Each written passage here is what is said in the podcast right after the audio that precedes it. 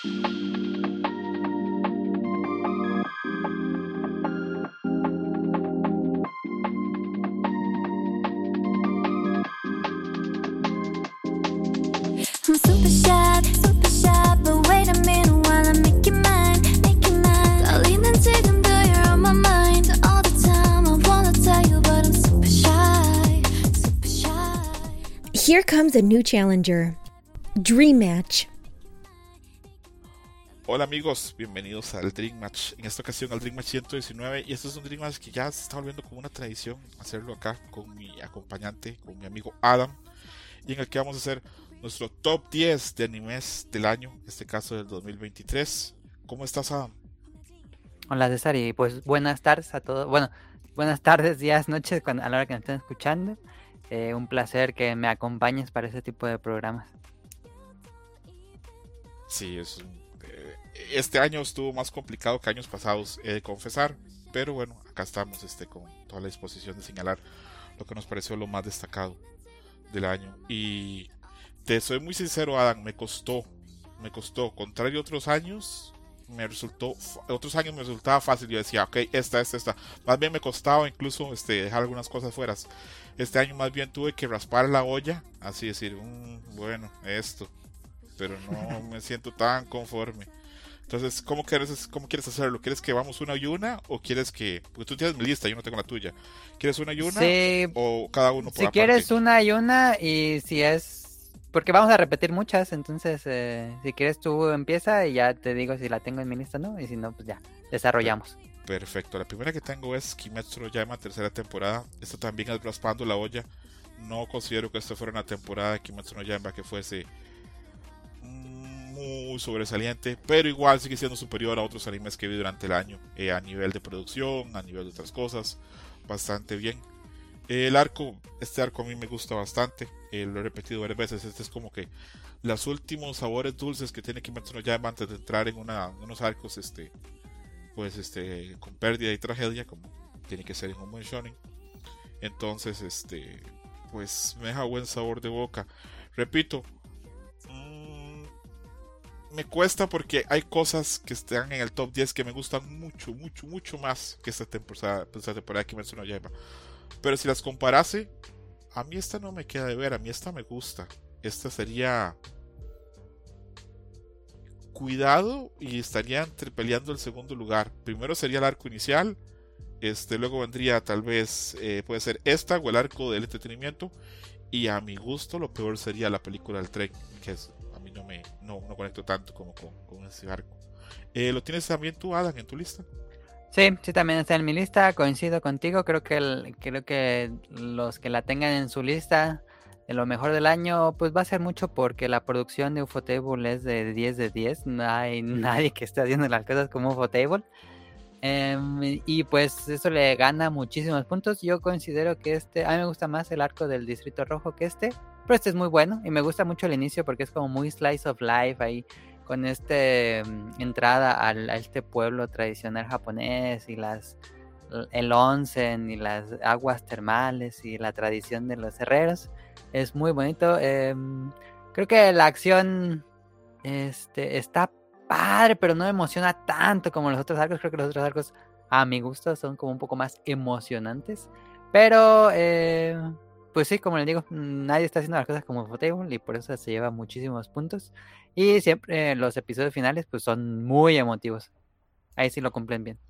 Esto es Dream Match, Adam. Entonces van a haber preguntas de los temas que a mí pues de cabecera. ¿Es factible que en algún momento se haga un juego de peleas este, de Kimetsu no Yaiba? Porque para mí siempre ha sido como una franquicia que da para eso. Pero siempre he pensado, bueno, probablemente esperarían hasta que termine el anime para poder meter todos los personajes. Ignorando que ya hay uno. Mm, pero eso no es de peleas, eso es arena. Eh, ajá, es barrio de arena. que lo reseñé para Pixelania, que es un juego que está bien si te gustan ese tipo de juegos. Pero repito, ¿te parece buena idea un juego en condiciones así, este, más formal de juegos de peleas de Kimetsu no Yaiba? ¿O te parece que le estoy ya jalando así mucho el hilo a, la ternera que yo? No, es una propiedad muy, muy, muy, muy, muy rentable y tiene hasta este año salió en Japón por lo menos eh, su juego de Mario Party de Demon Slayer. Entonces, pues hacer un juego de pelea sería la cosa más normal del mundo. Yo creo que debería ser lo que ya debería existir, no dejando de lado el bar de la arena. Em, debería ser prioridad ahí para la shonen o para algún estudio de desarrollo porque yo no veo otro género que pudiera funcionar más que peleas. ¿Un RPG tal vez? Sí, sí podría ser un RPG. Em, me gustaría un RPG tú siendo un cazador de estos de demonios, pero que no toquen a los personajes principales. Me gustaría como expandir el universo de Demon Slayer sin tocar tanto a todos los personajes que vemos en la serie. Ok, ok. Que bueno, ahí estamos expectantes a que eh, la temporada nueva va a aparecer en, abril. Abril del 2024 promete ser fuertísimo. en el próximo Fall Match que grabemos, estamos hablando ya noticias. Pero eh, se viene muy pesado este primavera del 2024. Eh, tiene unas. No sé si va a ser primavera, no sé si va a ser verano. Pero ya tiene así unos heavy hitters esas temporadas. Pero bueno. Dejamos atrás aquí nuestro nos llama temporada 3, que repito, nos parece sobresaliente no me gustó tanto como otras cosas tenemos en la lista, pero bueno. Eh, también, sigo también, este, porque como yo voy a comenzar así con las cosas que están en top 10, pero no me, no me encantaron o no me volvieron así loco. Y una de esas es Pluto, que yo esperaba muchísimo la adaptación de, de Urasawa. Eh, tiene grandes valores este, a nivel de historia, la adaptación está muy bien, el dibujo está muy bien. A veces, a veces este, hay intentos o cosas este, de técnica narrativa o visual que realmente son sobresalientes. Y lo que le podría tal vez este, la gente decirme, entonces, ¿por qué no te gustó tanto? Bueno, eh, hay partes de la historia que se me hicieron muy lentas. Muy lentas. Y aparte hay momentos en que siento que el trazo de animación no está tan bueno. Pero bueno, eso es este. Eso es como un punto propio. Igual, si, si la tengo acá en top 10 es por algo. Es mucho más lo bueno que lo malo acá pero se me hizo mucho más lenta eh, y más pesada que cuando leí el manga. ¿Tú también la tienes en tu lista? Y me van a odiar todas, pero yo no la puse en mi lista porque puse una estupidez en mi lista que luego ahorita platico, pero me gustó más que Pluto.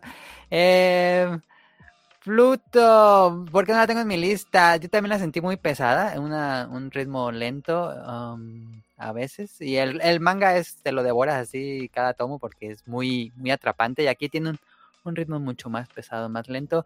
Y cosa que pues todavía no acabo de leer el manga, tengo que decir, porque apenas publicó el final Panini.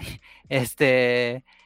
Y que tal vez el problema más que está basado en una obra original de, mm, de Astro Boy es que a mí ese al final se me hace como muy decepcionante.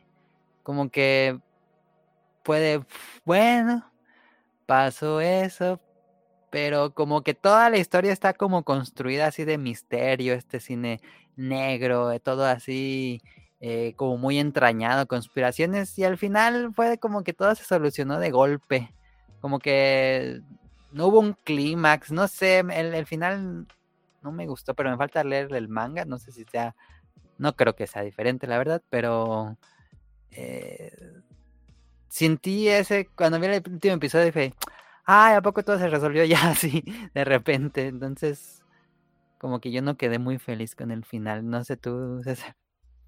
Mm, es un final que, que también es este puede dejar este sin sabores a la gente. Yo lo vi con mi esposa la serie y ella tuvo que ver varios videos este de cosas que se explicaban al final, este, sobre todo de quién era el gran villano o quién era el que movía los hilos de la trama y todo eso, porque puede que en la historia la narrativa no quede tan claro. Este, hablamos que a personajes muy importantes aparecen hasta pasado el episodio 4 o 5. Entonces, eh, sí, es este, interesante. Igual, eh, la serie es buena, tiene cosas muy buenas. Yo la tengo en top 10 porque, repito, considero que es de lo mejor del año pero sí tiene algún par de defectitos por, ahí, no, no es tan perfecta propiamente. Eh, y sí, hay, hay bastantes sabores. He notado que a mucha gente termina odiando a la hermana Astro Boy, pero bueno, es cosa como de, de gustos. Eh, vamos, este, ese fue esas dos son así como ya, como lo, repito, como lo más abajo que quedaron en, en mis series. Voy ahora con otro bloque de series que estas sí me gustaron mucho y estas sí hubieran entrado en top 10 fácil. Eh, la primera con la que comienzo es The Dangers in My Heart. Este, una comedia romántica que subvierte muchos este, tropos, muchos arquetipos del género. Eh, tenemos a, en esta ocasión a un personaje muy particular, que es este Kyoto de Chicago, que es este un chavito que es este a todas luces este que está no propiamente recibe bullying, pero él está marginalizado porque no se siente parte de parte del grupo ni parte de los compañeros. Eh, tiene una personalidad como muy edgy de esas edades de 12 o 13 años. Este pasa pensando en hacerle daño, en desquitarse y en cosas así. Muy de los niños de esa edad que están muy fuera como de, como de los grupos este, más tradicionales. Y termina estableciendo una amistad, relación con Ana. Se me va el nombre de Ana, el apellido. ¿Te acuerdas, Adam? Mm, no, me agarra que te miento nada más. Pero ahorita lo busco. Ok. Te digo.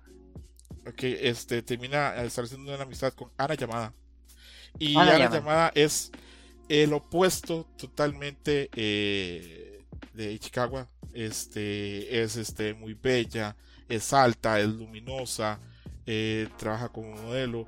A pesar que es una chavita, ya este tiene, está desarrollada, es este voluptuosa, llama la atención por todo, por todo aspecto.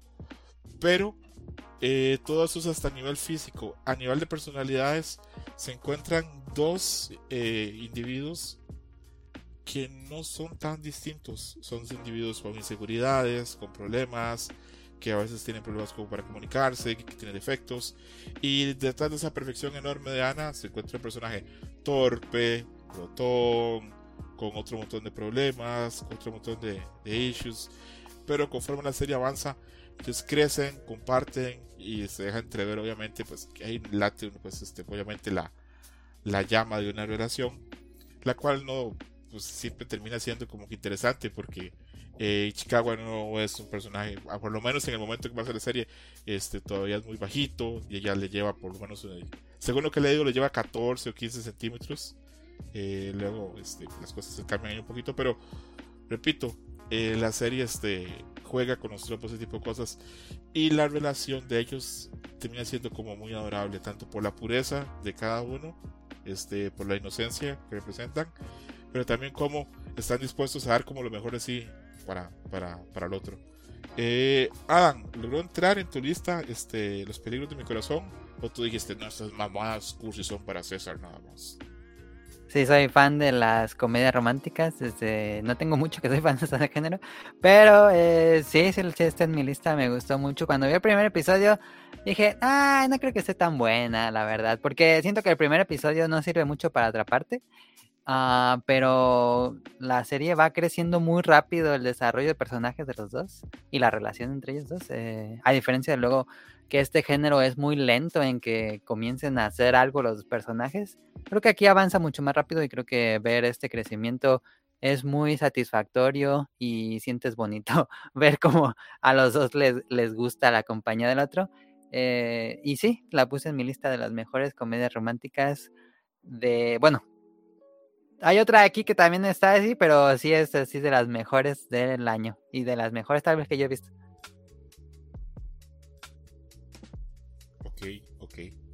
Eh, tenemos los colmillos muy, muy largos con, con Daniel Simahar porque es evidente que, que ya ahorita en unas este, semanitas este, se nos estrena la segunda temporada, la cual este, pues la gente va a tener que acceder por medio de la, de la piratería porque ya ni siquiera tienen acceso a High Dive, pero bueno, eso es tema para... para es lo que te iba a preguntar, eh, ¿fuera de Estados Unidos tendrán algún contrato o qué va a pasar? Eh, es una gran pregunta, no tengo la menor idea no sé qué vaya a pasar con esa licencia, honestamente. Es una licencia fuerte, a, la gente en Occidente le encantó la serie, pero yo creo que la TAM está totalmente perdida con respecto a la serie, me parece, de momento. Y estamos hablando que estamos a menos de dos semanas del estreno, entonces... Sí, no han hecho nada. Pues, a ver qué pasa. Tú sí puedes estar muy tranquilo, pues estás, tú estás suscrito a un servicio muy bueno que te va a hacer llegar la serie eh, de, varias formas, de varios contenidos. Pero bueno, dejamos atrás de Dangerous in My Heart y entramos con Jujutsu Kaisen, Pero yo, yo, César, solo incluyo en Jujutsu Kaisen el arco del pasado. ¿El tesoro del cielo se llamaba? Ah, me equivoco. Sí. Que el tesoro del cielo era el poder de Chaka de Virgo. Saluda a Chaka de Virgo. Respeto muy grande. Sé que tú no te gusta Sansella, pero a mí este sigue siendo pilar fundacional de la afición al anime en mi caso. El arco del tesoro del cielo me gusta la animación, me gustan los diseños, me gusta mucho la música, me gusta, me gusta mucho esos cinco capítulos, la historia que cuentan, no hay desperdicio en esos cinco capítulos, no hay relleno, todo está muy bien hecho, hay unos capítulos de una belleza enorme, como el capítulo que pasa en Okinawa, eh, las peleas son espectaculares, las peleas son entre dos personajes súper, súper, súper carismáticos y con, con mucho, con mucho que dar de sí. Eh, de vez en cuando vuelvo a ver algunas de las peleas de las que pasaron y bueno, este es el, el arco cuenta el evento que se cifra pues todo lo que pasa en Jujutsu Kaisen. Entonces pues bastante interesante. Eh, repito, yo no era fan de Jujutsu Kaisen. A mí la primera temporada de Jujutsu Kaisen me pareció me, me pareció X, me pareció un shonen no muy inspirado, honestamente. Eh, lo que más me gustaba era el ending, este, en el que aparece, este, aparecen bailando todos. Ese es el Lost in Paradise. Exactamente, eso era lo más sobresaliente para mí, Jutsu Kaisen. Pero viendo que la gente hablaba muy bien del arco Chibuya, viendo que la gente hablaba muy bien de la serie, pues me di la oportunidad este, y el arco del Tesoro del Cielo me enganchó.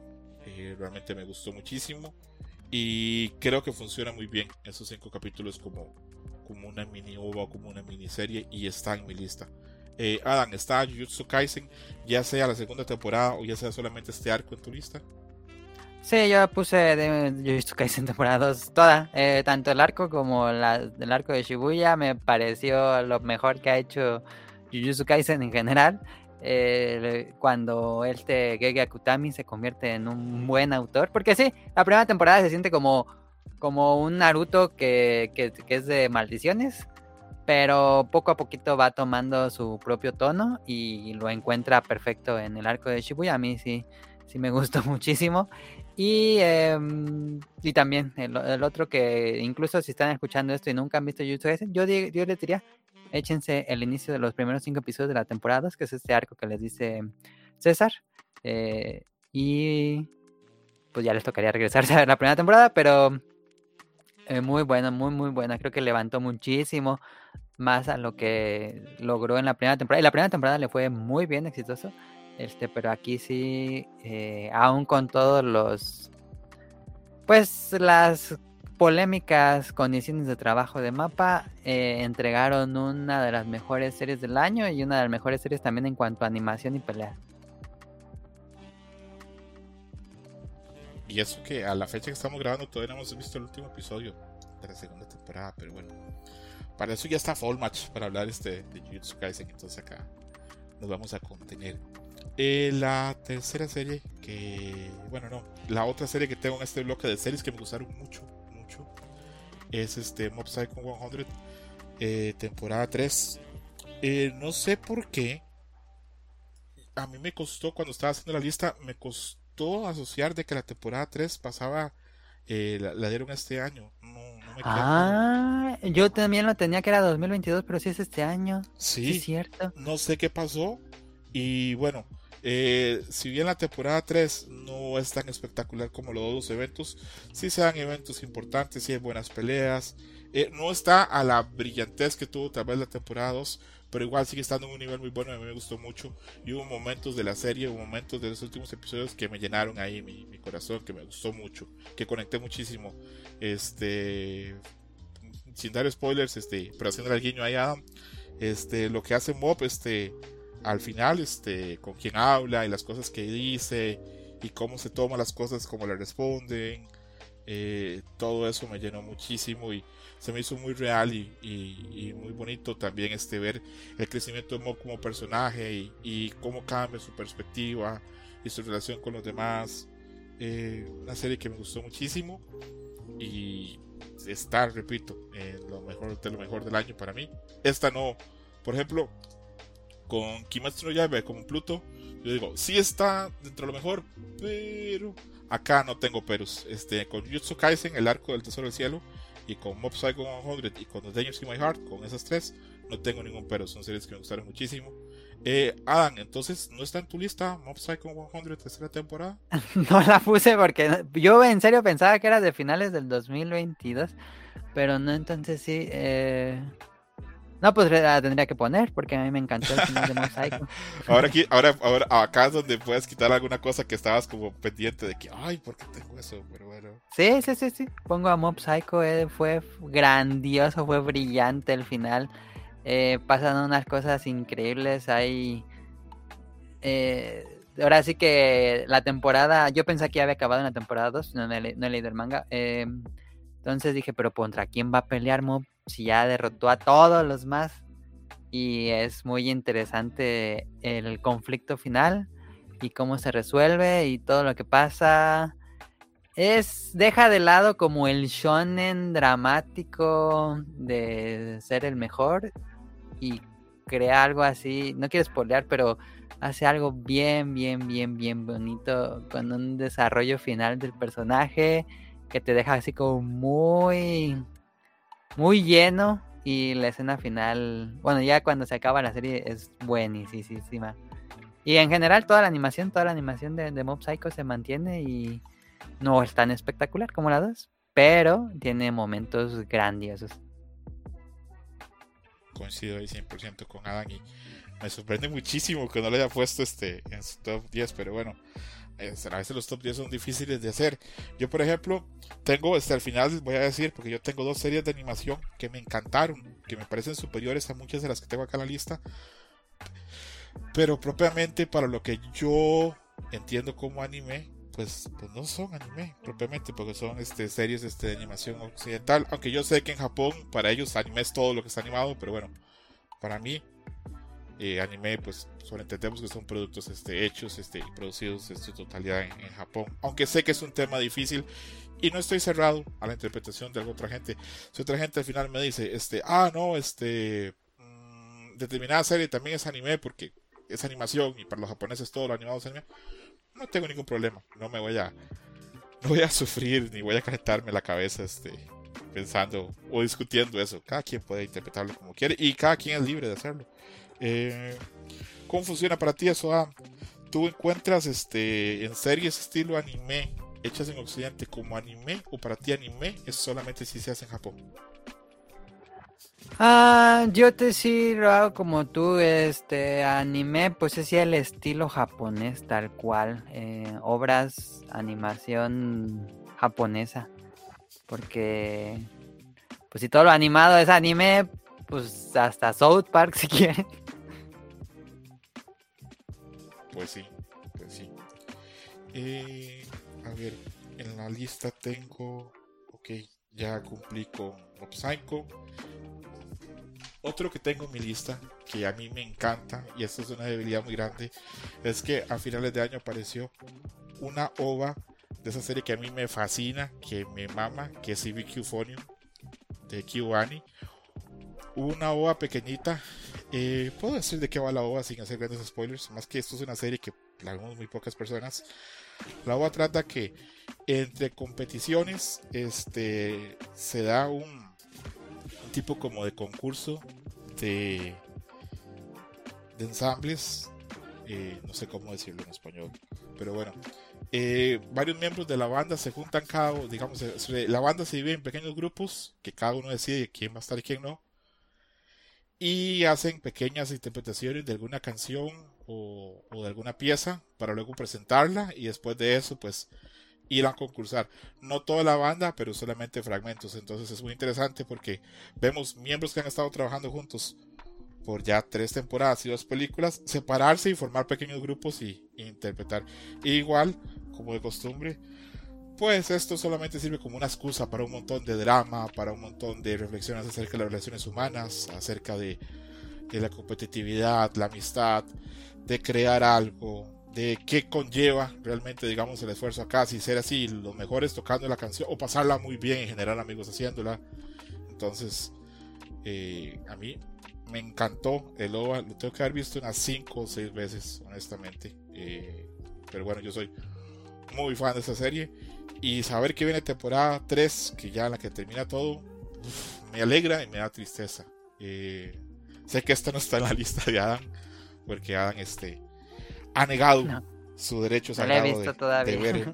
Ya, yo quiero que, yo, yo en este punto, yo ya, este, ya yo tiré la toalla de que alguien la vea. Y si alguien me comenta que la vio, más bien me enojaría. Entonces, este, ya, ya esto es como un placer muy grande que disfruto solo yo. Siento que es como si te diera un pastel delicioso en la refrigeradora y se piense que solo va a ser para mí, no lo voy a compartir con nadie más.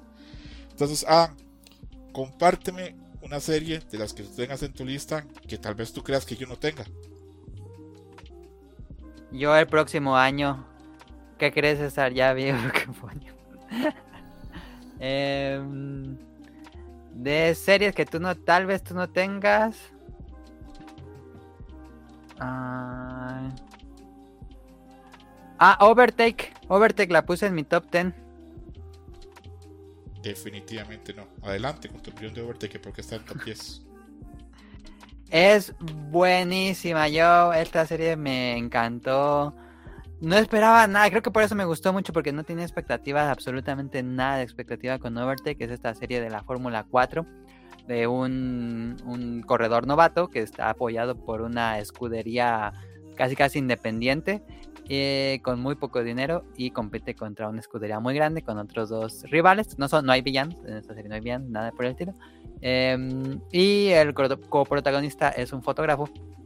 Este fotógrafo tiene un gran problema aunque creo que sí lo digo, podría ser spoiler. Este, pero el, este corredor novato y este fotógrafo pues comienzan a un viaje de crecimiento personal, podemos decir. Es una serie que está enfocada en carreras de Fórmula 4, pero ese nada más es el tema. Realmente no se trata de que vamos a ver carreras emocionantes o que vamos a ver el drama de que no pudo dar la vuelta en el momento exacto. No, eh, casi casi no hay tantas carreras, la verdad.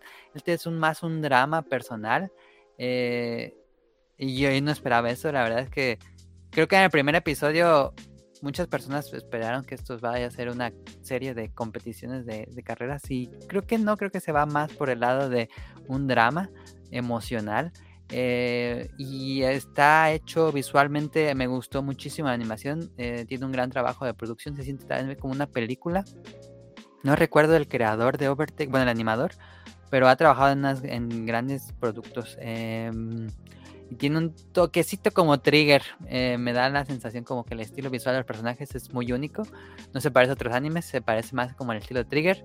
Y bueno, en general está muy bien escrita, los diálogos, lo, que pasa. Hay unos capítulos donde no hay nada de carreras, pero nada, nada de carreras. Hay un capítulo donde corren un maratón, hay otro capítulo donde van a buscar patrocinadores.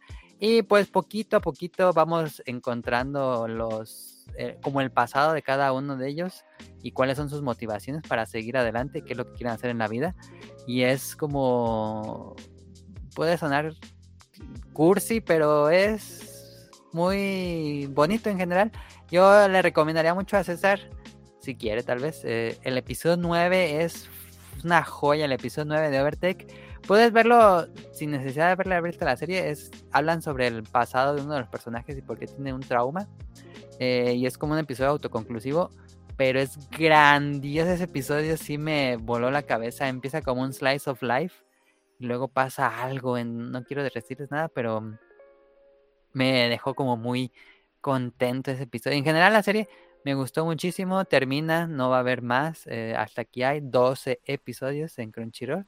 Este y me sorprendió, me sorprendió por lo bien escrita que está y porque es más una carrera, una carrera, una serie que en lugar de carreras es de crecimiento personal y creo que nada más un episodio de todos los 12, un episodio sí está enfocado en que sea una carrera en que se mm, te expliquen como elementos técnicos de los autos y velocidad y cosas así.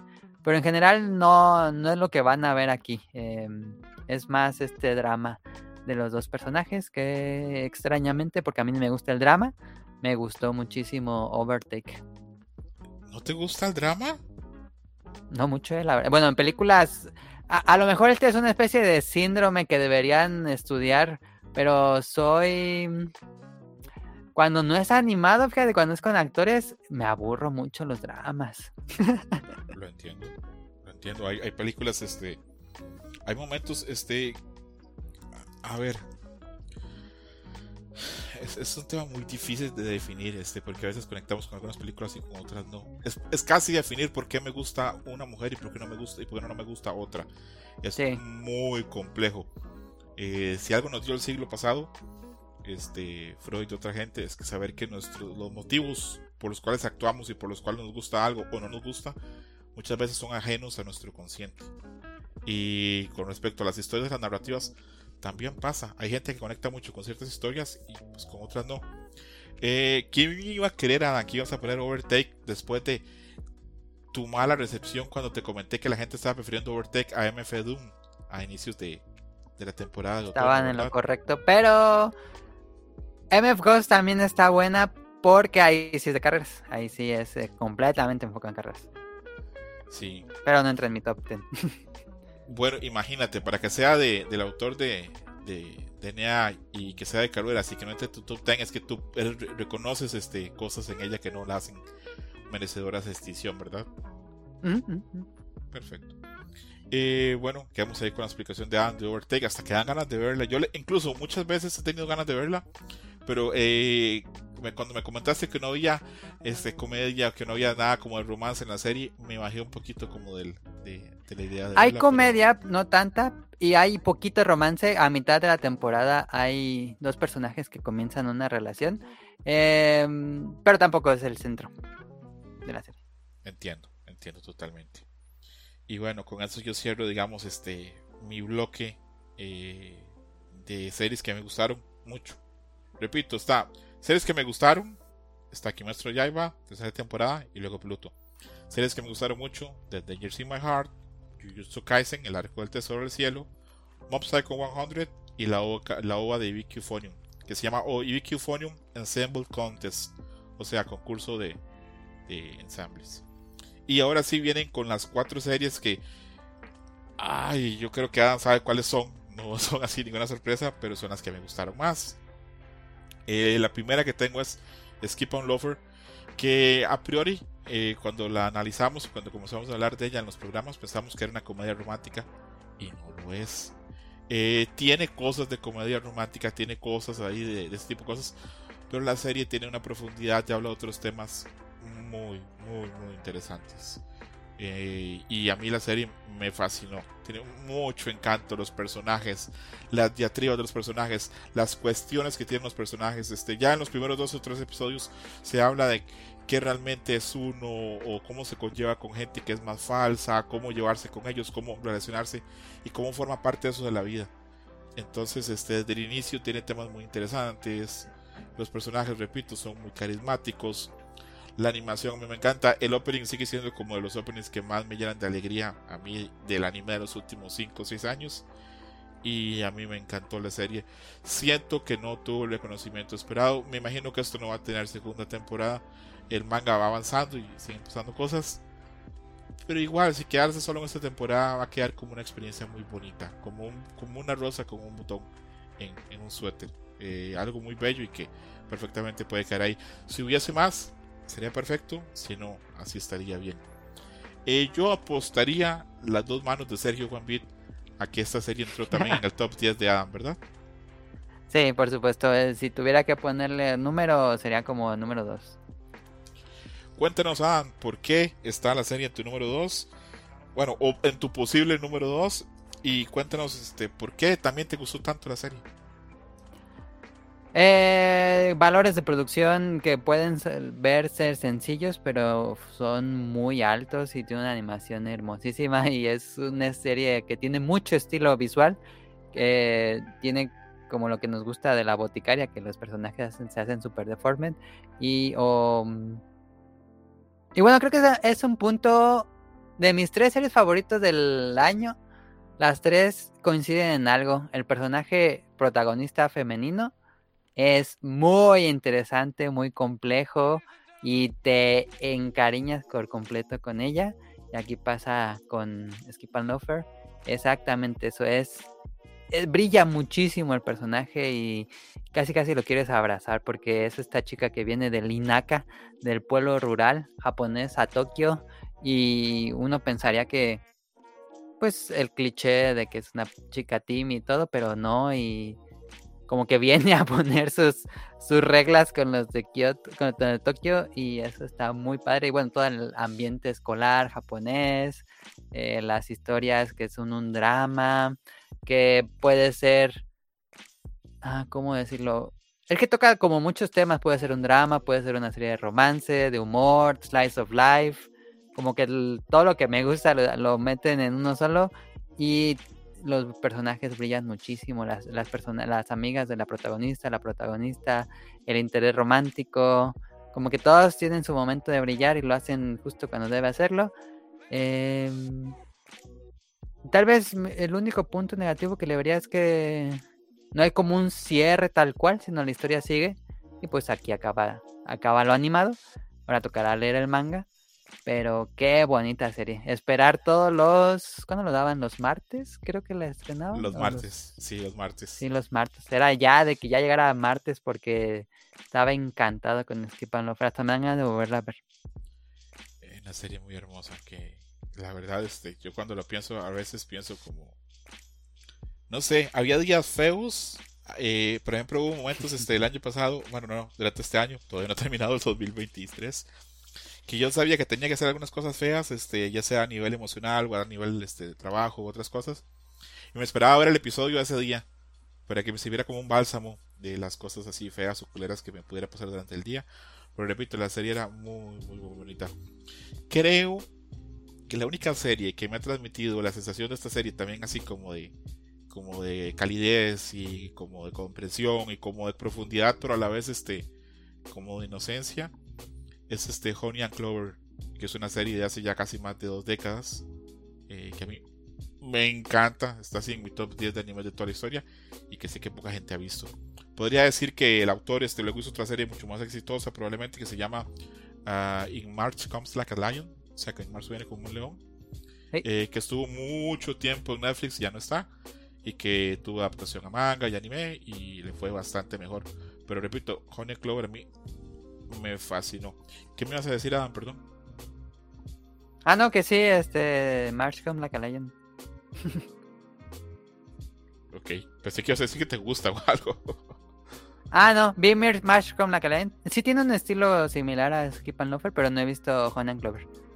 Honey Clover es preciosa. No sé, bueno, ahora que lo pienso, esa debería ser la serie así como de tu vida, porque va de estudiantes universitarios en una, en una estudiantes universitarios de carreras de arte y que tienen pues sus problemas amorosos, sus problemas este existenciales, sus problemas laborales de qué voy a hacer cuando salga la carrera eh, y eso pasa por veintitantos episodios. Los personajes son ah, increíbles, el soundtrack es buenísimo, tiene mucho humor pero no es nada fácil de encontrar la serie. Eh, si te interesa en algún momento, eh, podemos buscar. Y yo sé que por ahí está. Yo por ahí no la tengo, pero no es una serie fácil. Pero bueno, volviendo con Skip on Lofer, porque ese hay un paréntesis enorme. Hice todo lo que yo odio en el podcasting, hablar de los temas que no se están tratando.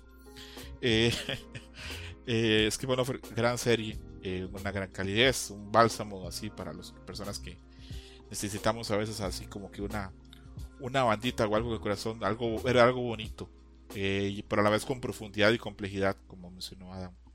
Y bueno, eh, viene otra serie que yo creo que si alguien me pusiera así una pistola o un rifle o algo así en la cara y me dijese cuál sería tu serie del año, yo creo que sería esta.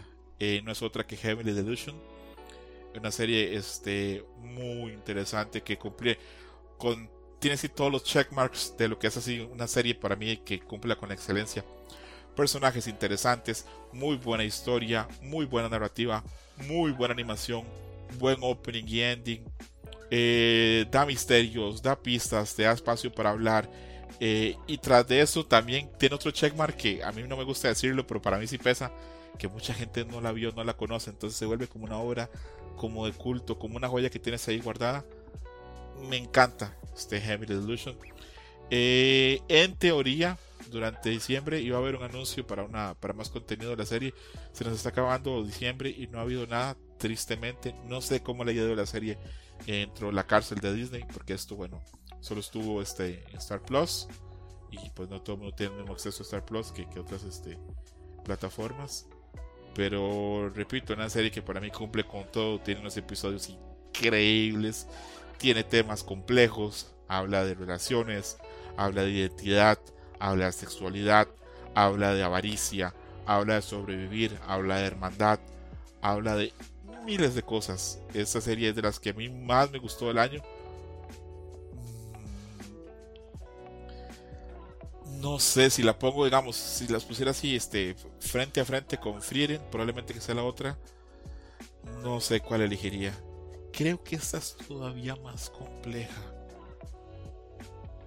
Y tal vez me guste más. Me costaría muchísimo elegir, pero repito, eh, Heavenly serie así enorme, enorme, enorme, enorme, enorme, enorme, enorme.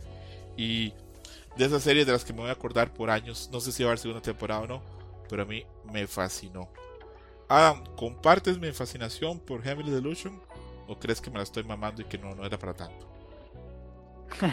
no, sí es muy buena, es de esas eh, indispensables que uno debe ver si le gusta el anime este año.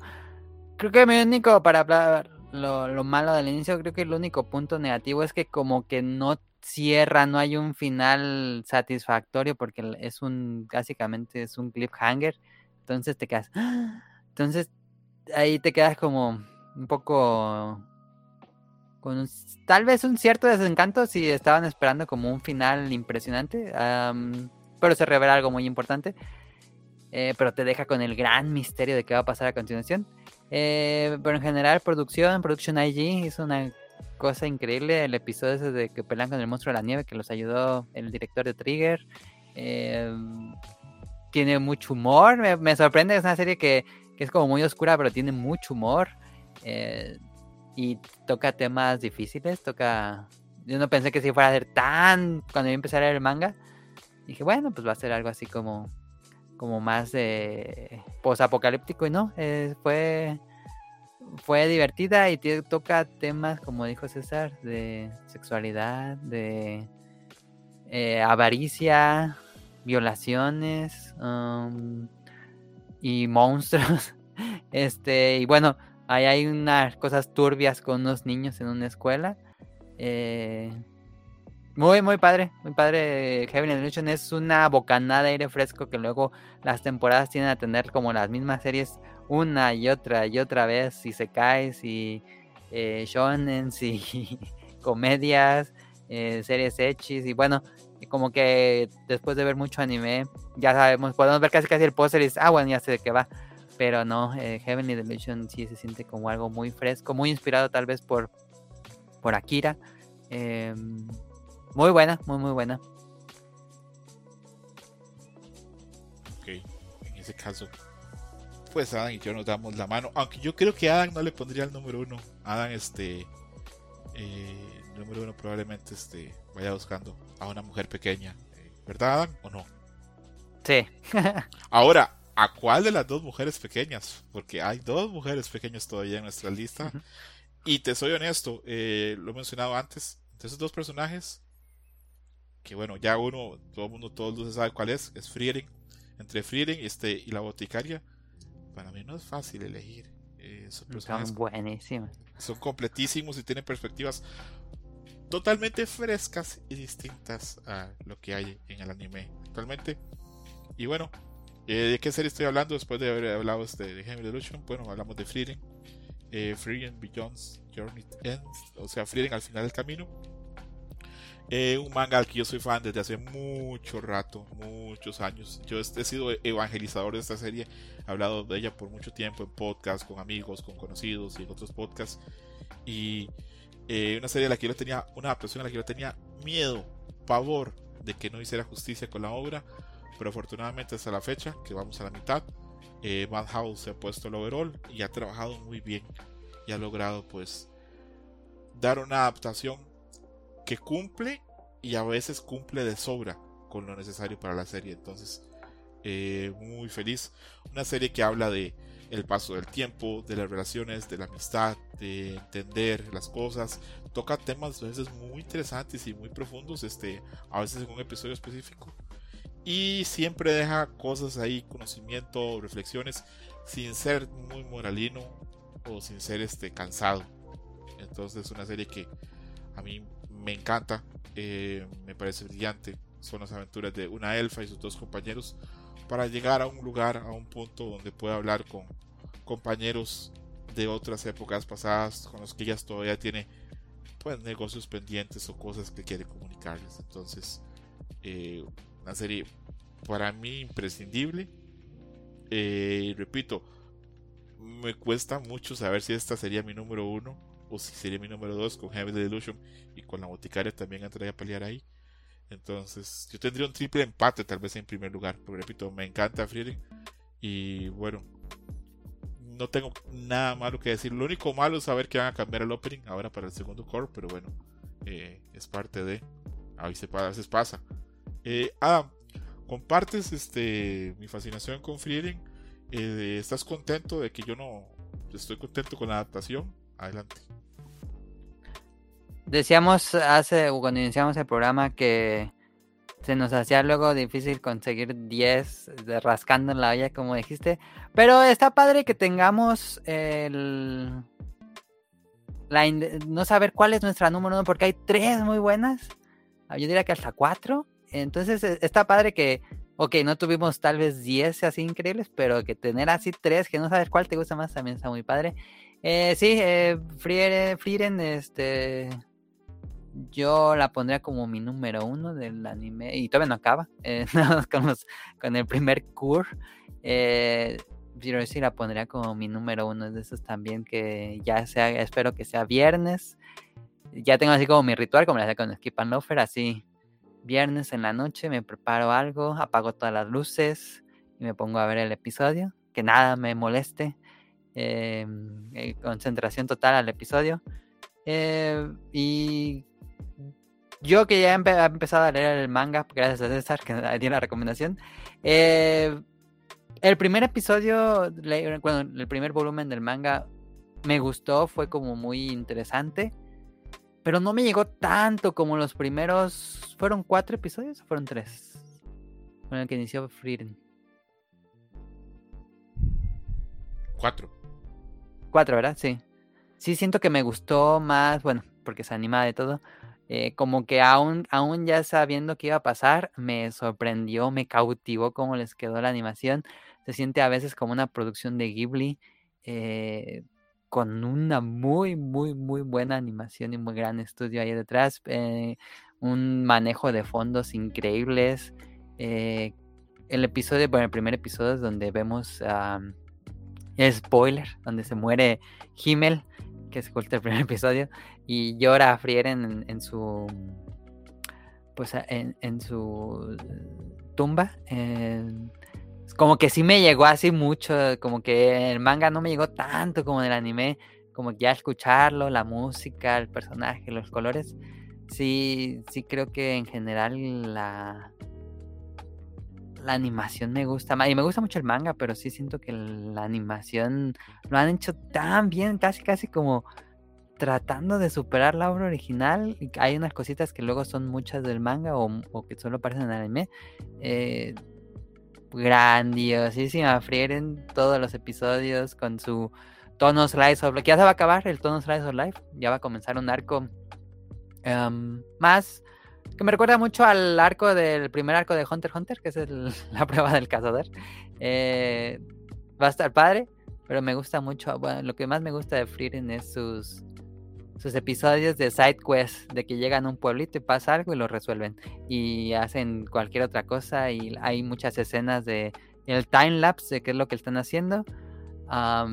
que eso me llena muchísimo cuando vemos estas escenitas de que están sacando la, la pues, como lo que sembraron en la granja, que ayudan a limpiar algo, que van de compras y todo sale como en unos cuantos segundos y eso también pasa mucho en el manga, me gusta, me gusta muchísimo, que luego en el manga, en general la animación del manga, eh, el tiempo es como muy corto, lo que, o muy justo, y aquí como que dan mucho vía a explorar que ha pasado mucho tiempo de un lugar a otro, o que se dejan, dejan relajar la historia, que no todo sea completamente narrativa, sino que eh, te enseñen uno que otro mm, esquinita de este mundo eh, en pro de contarte algún flashback. Y bueno, en general, pues me ha, me ha gustado muchísimo y todavía no acaba, entonces no sé si se vale, pero creo que sí es mi serie favorita de este año. A lo mejor porque la tengo muy fresca y por el hype, pero por el momento diría que sí.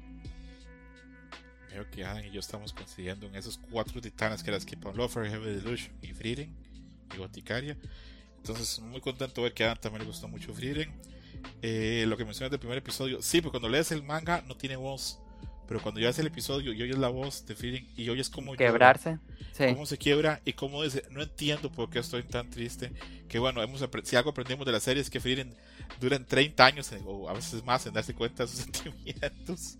Entonces, pues entendemos que sí, este es, es lo que pasa con, con un personaje así cuando ya se lleva, digamos, una adaptación tan buena. Pero repito, yo estoy feliz. Es, eh... ¿Por cuántos meses estaba yo con miedo? Ah? Yo decía, qué miedo, qué miedo, qué miedo con la... Como desde mayo, junio. Sí, yo les escribía todo el tiempo. Yo, oh, yo tengo mucho miedo porque tengo miedo que adapten la serie y que no esté bien. Pero bueno, esas son las cosas que, que me ponen ahí a, a pensar en la noche. Pero sí, feliz con la adaptación de Frieden eh, no sé si es mi número uno del año, pero es una serie increíble. Y si la segunda temporada, o perdón, si el segundo core está así de igual de bueno, incluso con que fuera menos bueno que lo que hemos visto, entraría fácil caminando a, a mi top 10 del 2024, porque repito, la serie es increíble. Tal vez el único sin sabor es eso, que todavía falta pues este 12 episodios más, o no sin sabor, tal vez es una alegría saber que todavía nos falta más ver de la, Elfa y sus compañeros en el viaje de la vida. Eh, la otra serie que tengo en este blog así de series de que me gustaron muchísimo y recomiendo a todo el mundo es Apothecary Diaries. Apothecary Diaries, eh, Adam es testigo que yo vengo hablando de ella de hace buen tiempo. Y que yo mencionaba que a una amiga mía le había gustado mucho, que el manga en Francia había ganado un premio, que las novelas se vendían bastante bien, que era una serie a tener en cuenta pero jamás yo creo que esperamos que la serie fuera a ser tan buena, que tuviera tanta complejidad y que el personaje fuera tan encantador, que tuviera tanta profundidad y que tuviera vistas o perspectivas totalmente ajenas a lo que vemos al anime. Eh, acá vemos una perspectiva femenina de un personaje que está inmiscuido en un mundo donde no tiene casi nada de poder y está circunscrita a condiciones y a circunstancias donde no puede decidir casi nada y aún así sale avante por medio de su astucia, por medio de su capacidad. Y a mí me encanta Apothecary Diaries. Eh, los sábados es casi como lo primero que hago eh, durante el día. Casi siempre la veo, este. Mm, casi siempre la veo en la tarde del sábado. Y durante la semana la vuelvo a ver, veo reacciones de la gente. A pesar que es una serie a la que no se ha sumado tanto los youtubers y reactors como otras. Pero siempre es interesante ver. Y una serie que a mí me ha llenado mucho. Es mucho, mucho, mucho más de lo que yo esperaba. Con Frieren yo sabía que iba a ser una serie muy buena. Con Heavenly Delusion eh, me olía que la serie prometía mucho porque el manga se veía muy bien. Skip on Lover sí fue una sorpresa. Pero Apothecary Diaries sí fue así el sorpresón de la, del año para mí. Yo esperaba una serie competente. No una tan buena, no con unos personajes y con temas este, tan, tan profundos. Eh, acá no hay propiamente como como unos villanos, se aleja mucho de otros tópicos del anime, como de enemigos o guerras, ese tipo de cosas. No, acá es un, es un drama, pues de un corte como imperial, con cosas amorosas tal vez metidas, pero muy de fondo. Eh, el teje y maneje de la corte, de las, este, eh, se me va el nombre, de las mujeres que tienen que compartir con el emperador. De las concubinas el teje y maneje de las concubinas y cómo tiene que interactuar este Mao Mao, el protagonista, con ellas, crea un mundito, un mundo propio, un universo propio. Y esa es la serie muy interesante. Aparte, para terminar de cerrar ya la idea, me encanta el opening, me encanta el baile de Mao Mao. Estoy muy triste que vaya a cambiar este, a partir de la próxima semana. Pero bueno, eh, así pasa en el anime. Ah, eh, a ti también te sorprende el éxito que teníamos, este, o el éxito que está teniendo este Apothecary Diaries, este, te toca ver en tu timeline como yo, gente muy apasionada de la serie. O cuando yo hablaba de la serie hace unos meses, tú decías, no, esa chingadera no promete tanto. Adelante. yo recuerdo que le decía a César, bueno, está grabado en el en el en un Fall Match debió ser o en el Dream Match, bueno, no importa, este que pues las series de época, en especial la dinastía china como que me dan mucha flojera. Y pero César siempre siempre decía que era como una serie que me iba a gustar mucho, entonces dije, bueno, vamos a verla. Y recuerdo que este, yo esperaba algo como la conserje cuervo, que siempre digo eso.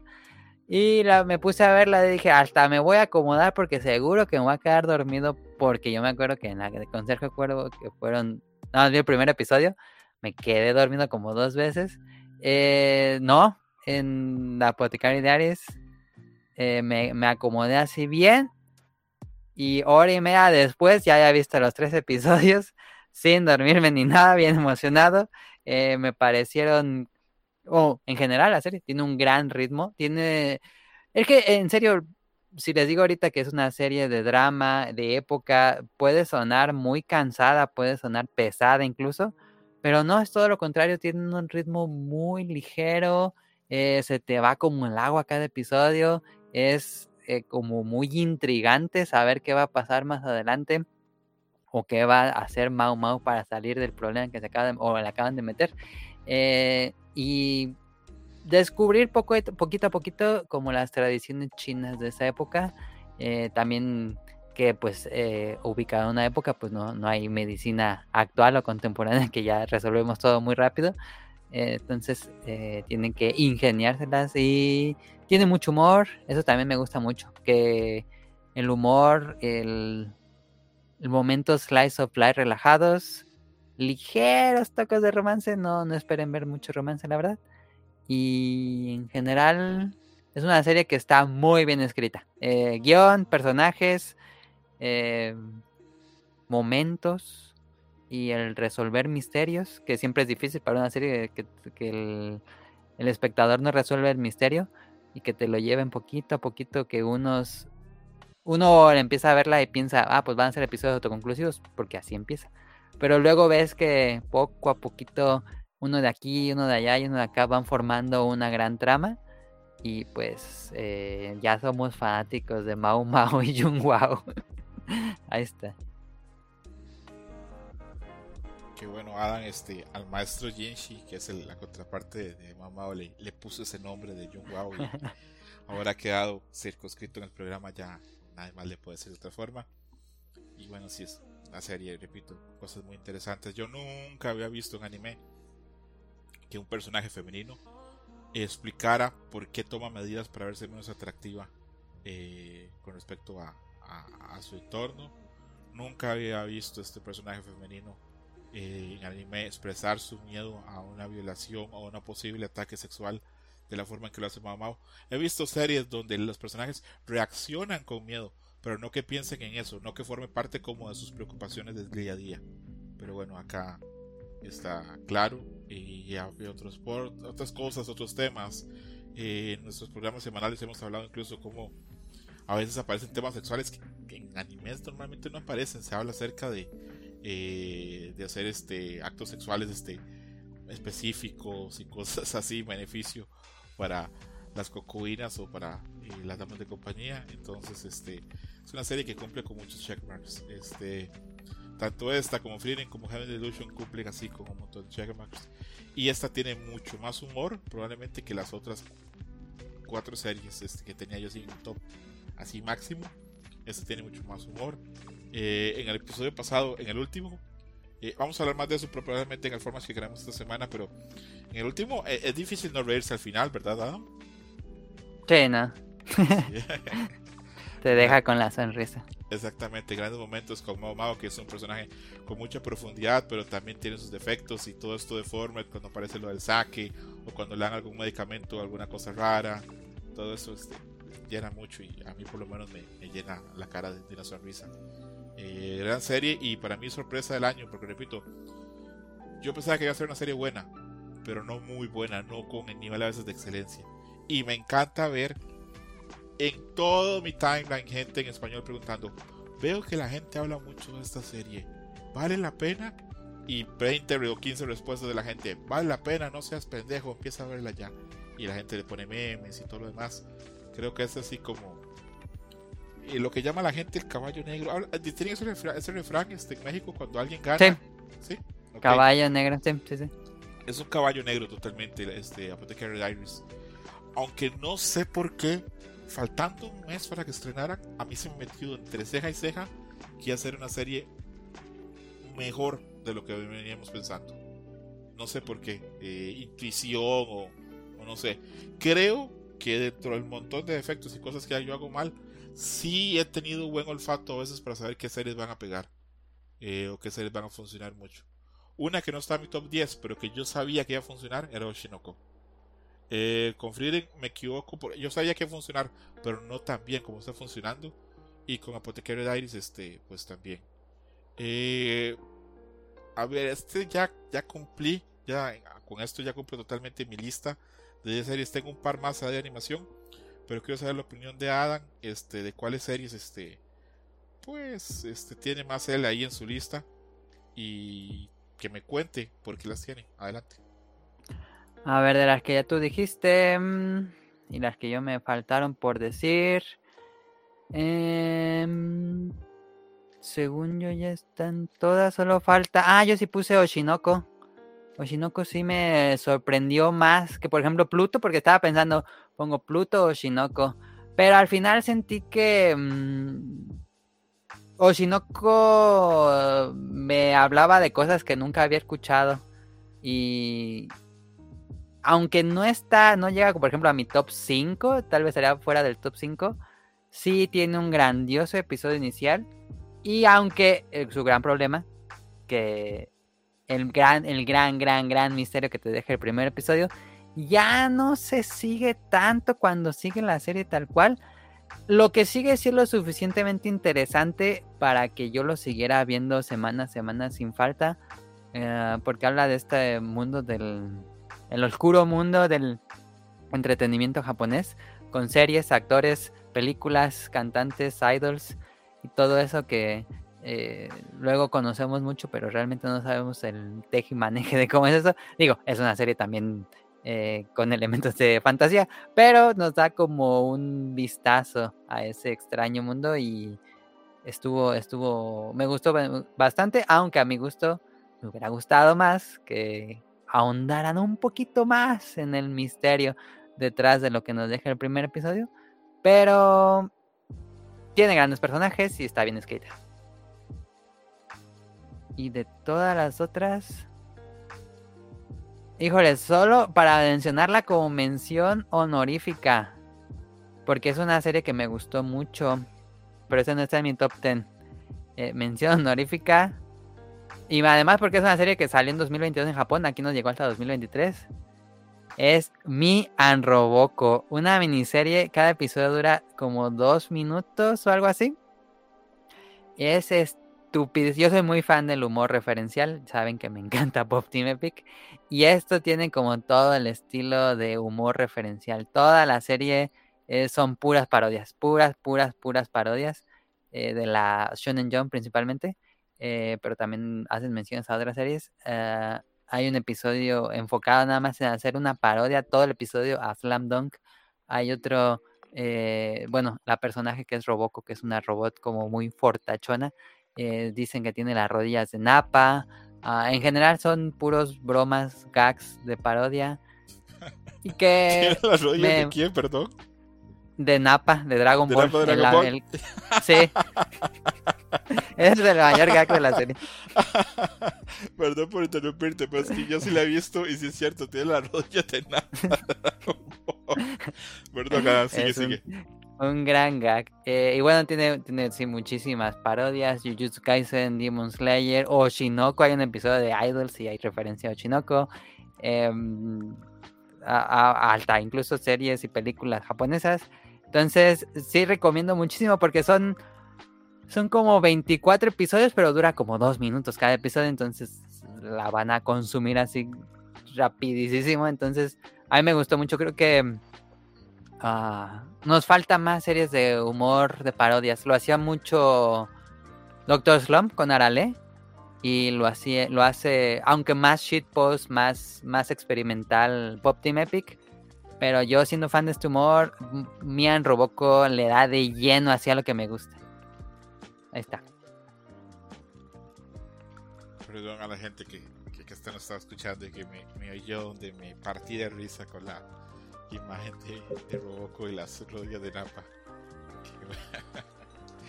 Que, que a la fecha no sé por qué, pero Mapa se me hace, Napa, perdón, se me hace un personaje como muy divertido. Sí, eh, que nunca vuelve a salir, ¿verdad? Ese no lo reviven. No, no, no, no. Este. Afortunadamente, este, no, no vuelve a salir porque era un personaje como un poquito limitado. Sí, Este- era nada más el bully que llegaba y el primer gran villano. Sí, sí. Que igual, este, pues también puede haber tenido un desarrollo porque tampoco es como que cuando Vegeta llegas así como que el gran personaje con una gran profundidad. No, es el, el tiempo se la. El tiempo y el autor se la fue dando. Aunque tampoco es que Vegeta sea así, este, Hamlet, ¿verdad? No es que así como Sí, ¿verdad? No, no es así Sí, como no. que, ay, qué complejidad es que tiene. No, no, no. Eh, nunca hemos hablado muy bien de Dragon Ball y acá no va a ser la primera vez. Y hoy no va a ser el día que, que hablemos este, bien de Dragon Ball. Eh, entonces, para ver, este, Adam, ¿ya cumpliste con todas tus series?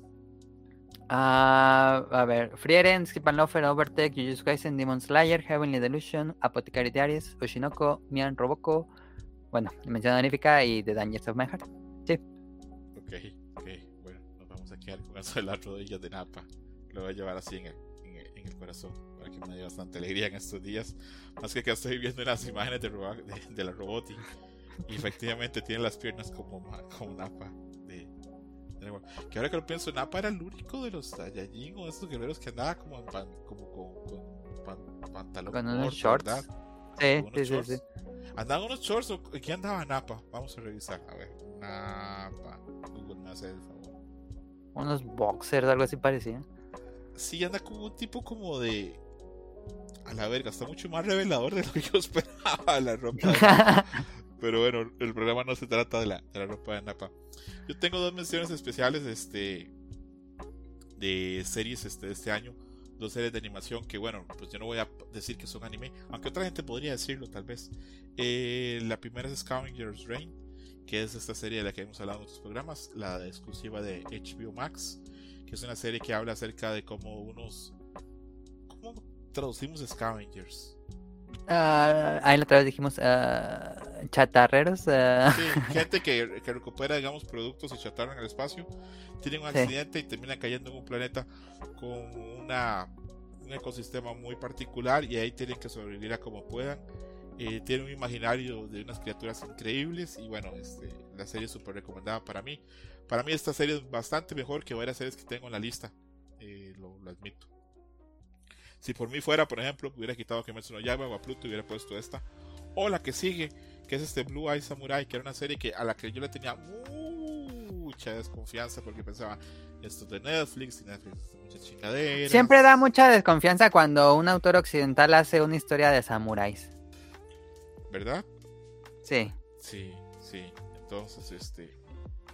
Pues para bien o para mal, este. Terrible. Eh, el, miedo que le teníamos a la serie. En un momento hablamos y dijimos. Aunque yo siempre dije, desde la primera vez que hablamos, este, tal vez esta tenga algo valioso. O tal vez tenga cierto valor.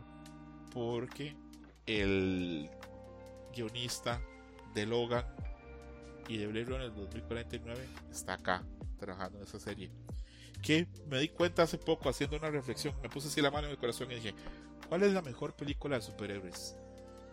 Y llegué a una lista corta de 4 o 5 y para mí está Logan en esa lista. Entonces, mm, me parece, pues, no, es un güey que tiene pues su pedigree, tiene sus créditos. A mí Blade Runner 2049 me gusta mucho. Y vi el gran aceptación y la gran recepción que ha tenido la serie.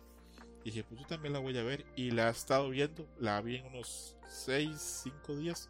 La vi con mi esposa. Y a los dos nos gustó mucho. Y sí la recomiendo. Tiene valores de producción interesantes. Tiene muy buen manejo de voces. Y si bien es así como un Japón alternativo donde pasa todo. Tiene valores de historia y narrativa y personajes muy buenos. Yo sé que a- esta a ti no te va a entrar tan fácil para vendértela, pero creo que después de que hayas visto un par de episodios, me vas a dar la razón que está chingona. sí, me falta verla, no la he visto. La otra de Scavenger Rain no la acabo de ver, pero sí la estoy viendo. Scavenger Rain, a mi esposa le fascina una criatura que parece como un sapo, que es así como de los protagonistas al final, ¿te cuentas? El que tiene poderes psíquicos. Sí, sí, ya cuál. Le fascina a mi esposa la criatura esa. Yo, pues, es un cabrón, pero bueno. Y bueno, ahí llegamos al final. Eh, voy a repetir entonces mi top 10 y luego Adam va a repetir también su top 10 y con eso cerramos el programa. Eh, comienzo con mis 10 series. Primero, Kimetsu no llama tercera temporada, después Pluto, después The Dangers in My Heart, después Jujutsu Kaisen, El Arco del Tesoro del Cielo, eh, después Mob Psycho 100, después la OVA de BQ Phonium, Ensemble Contest, después ya así top 4 final, Skip on Loafer, Heavenly Illusion, Apothecary Diaries y Frieren. Esa sería así mi top 10. Eh, adelante, Adam, a decir así sus 10 series. Se las digo, aquí van sin orden en específico. Eh, Frieren, Skip and Loafer, Overtake, Jujutsu Kaisen temporada 2, Demon Slayer temporada 3, Heavenly Delusion, Apothecary Diaries, Oshinoko, The Dangers in My Heart, Mob Psycho temporada 3 y mención honorífica Mian Roboco. Con las rodillas de, de, Napa. No mames, ¿saben? creo que no me reía tanto este, grabando desde que grabé con Guanchi y me contó sus historias románticas en el cine. Eh, cerramos acá con la idea de que fuera un programita corto pero jugoso. ¿Algún mensaje, alguna cosa que quieras este, mencionar? Ah, no, pues muchísimas gracias por la invitación a este programa de, del top 10 de anime como no sé si es lo que más espera el público que escucha Darit Match. Pero yo creo que siempre, siempre es bonito escuchar como el recuento de lo mejor del año, ya sea en videojuegos, animes, series, cómics, etcétera. Como que siempre uno espera este tipo de recuentos. Entonces, muchas gracias por la invitación para poder grabar contigo. Perfecto. Eh, siempre muy, muy contento y muy agradecido con tu participación. Eh, que no le he preguntado a Adam si le gustó o no le gustó el regalo que le di en Navidad, pero bueno, se va a quedar off the record. Eh, ahí pronto lo vamos a hablar a Aunque por la sonrisa quiero creer que sí. Eh, pero bueno. sí, es este pulgar arriba, ¿ah? ¿o no? Sí, eh, yo pues seguía al autor, pero no pensé que iba a ser tan largo. Eh, de hecho, esto es un trabajo de más de un año y medio del autor. A ver, a la gente que nos escuche, ¿de qué vergas están hablando? Le regalé un dojinshi a este, un dojinshi este, de estos que, que, se venden en pecho o que hay que cancelar en pecho. Yo este, dije, yo voy a poner el dinero y se lo voy a dar a. ¿Y te gustó? ¿Te pareció bueno? Sí, al teso que está, está divertido. Em, digo, muy ligero, muy. No, esperen cosas así como pervenciones, pero me gusta que sea como como muy, muy divertido y pues todo a colores. Debe ser increíblemente difícil todo el trabajo que tuvo que hacer. Sí, sí, la verdad este, hay mucho trabajo en eso. No digo nombre, no digo nada para que la gente no se ponga pues con detalles que ni fa, pero bueno. Un abrazo a todos, muchas gracias por oír este, el, este Match 119. Nos escuchamos muy pronto. Hasta luego. Bye. Bye. Pack it up. Thank you for listening, Dream Match. Gracias por escuchar Dream Match. Hasta la próxima. Game over.